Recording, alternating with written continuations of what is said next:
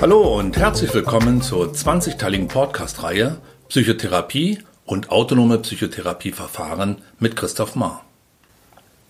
In diesem zwölften Teil geht es um das EMDR. Eine aus einer verhaltenstherapeutischen Tradition heraus entwickelte, hochwirksame Methode, welche die Handlungskompetenz und das Behandlungsspektrum von Therapeuten und Coaches entscheidend erweitern kann. Auf diesem YouTube-Kanal findest du auch eine auf das Wesentliche reduzierte EMDR-Demonstration. EMDR steht für Eye, Movement, Desensitization and Reprocessing, was so viel heißt wie Desensibilisierung und Verarbeitung durch Augenbewegungen. EMDR ist ein in acht Phasen verlaufender Therapieprozess, in dessen Mittelpunkt traditionell die Augenbewegungen des Klienten stehen. Dieser folgt in der Bearbeitungsphase mit seinen Augen, den Fingern bzw. der Hand seines Therapeuten, welche sich abwechselnd von rechts nach links bewegt. Die durch die Augenbewegungen provozierte wechselseitige Stimulation beider Gehirnhälften unterstützen das Gehirn die eigenen Selbstheilungskräfte zu aktivieren und belastende Erinnerungen zu verarbeiten. Die bilateralen Augenbewegungen sind mit denen des REM-Schlafes vergleichbar, bei dem es jede Nacht mehrmals hinter den geschlossenen Lidern zu schnellen Bewegungen der Augen kommt. Das ist die Phase des Schlafes, in der wahrscheinlich verstärkt die Geschehnisse des Tages verarbeitet werden. Eine Art geistiger Verdauungsvorgang. Dass Psychotherapie keine abgeschlossene Wissenschaft ist, sondern ein fortdauernder Entwicklungsprozess, wird insbesondere an der Geschichte des EMDR deutlich. Als im Jahre 1987 der Wirkmechanismus der bilateralen Hemisphärenstimulation von der amerikanischen Psychologin Francine Shapiro entdeckt und folgend von ihr zur Methode weiterentwickelt wurde, gab es keinen Therapieansatz, der sich als Vorform dieser Methode verstehen ließe. Keine andere bereits existierende Therapiemethode, von der das EMDR in irgendeiner Form abgeleitet werden konnte. Hören wir den renommierten Traumaforscher Bessel van der Kolk. Der Prozess, der mit dem Nachweis begann, dass bilaterale Augenbewegungen Menschen helfen können, traumatische Empfindungen und Emotionen sowie mit ihnen verbundene Attribute schnell und effektiv zu verarbeiten, war ein wichtiger Meilenstein auf dem Weg der Erforschung neuer Möglichkeiten, Menschen bei der Befreiung aus der Macht der Vergangenheit zu helfen. Mittlerweile liegen über das EMDR als Behandlungsmethode psychischer Traumata, bezogen auf den Zeitraum 1990 bis 2015, mehr kontrollierte klinische Studien vor als zu jeder anderen psychotherapeutischen Behandlungsform. Die Ergebnisse dieser Studien sind alle derart beeindruckend, dass die Entwicklerin zahlreiche Auszeichnungen erhielt und die EMDR-Methode von vielen Gremien anerkannt wurde. Im Jahre 2013 erfolgte dann durch die WHO, die Weltgesundheitsorganisation, die Anerkennung als wirksame Methode zur Behandlung von posttraumatischen Belastungsstörungen bei Erwachsenen sowie bei Kindern und Jugendlichen.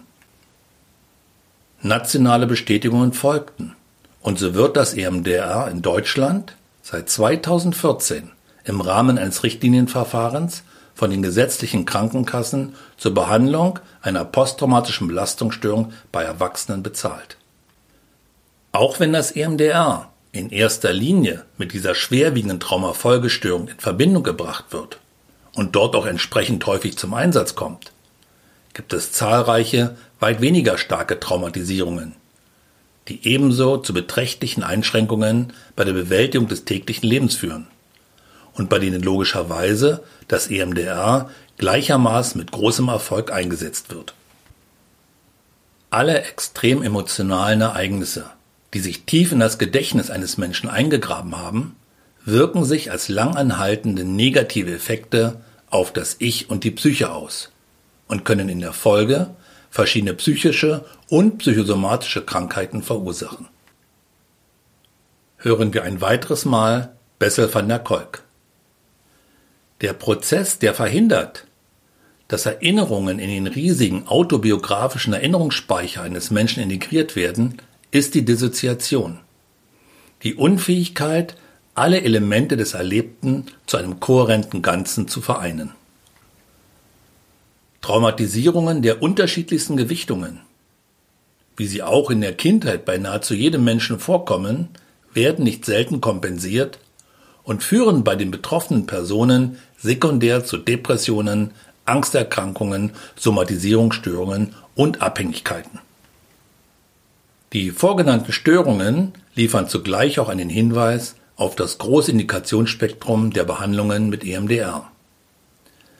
Es werden neben der Bearbeitung von Traumafolgestörungen unter anderem folgende Indikationen genannt.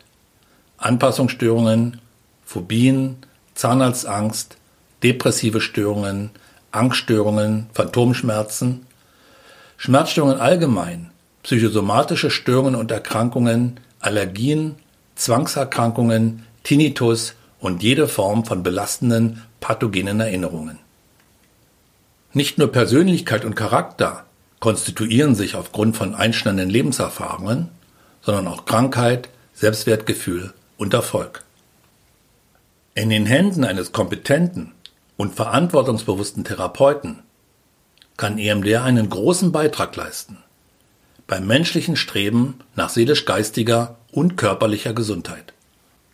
EMDR hilft durch Verarbeitung und Auflösung verschiedener Komponenten wie belastende Bilder, Gefühle, Kognitionen und Körperempfindungen, einschränkende Erfahrungen in den autobiografischen Erinnerungsspeicher zu integrieren und diese eventuell nachträglich sogar zu einer sich positiv auswirkenden Wachstums- und Entwicklungsstufe zu wandeln.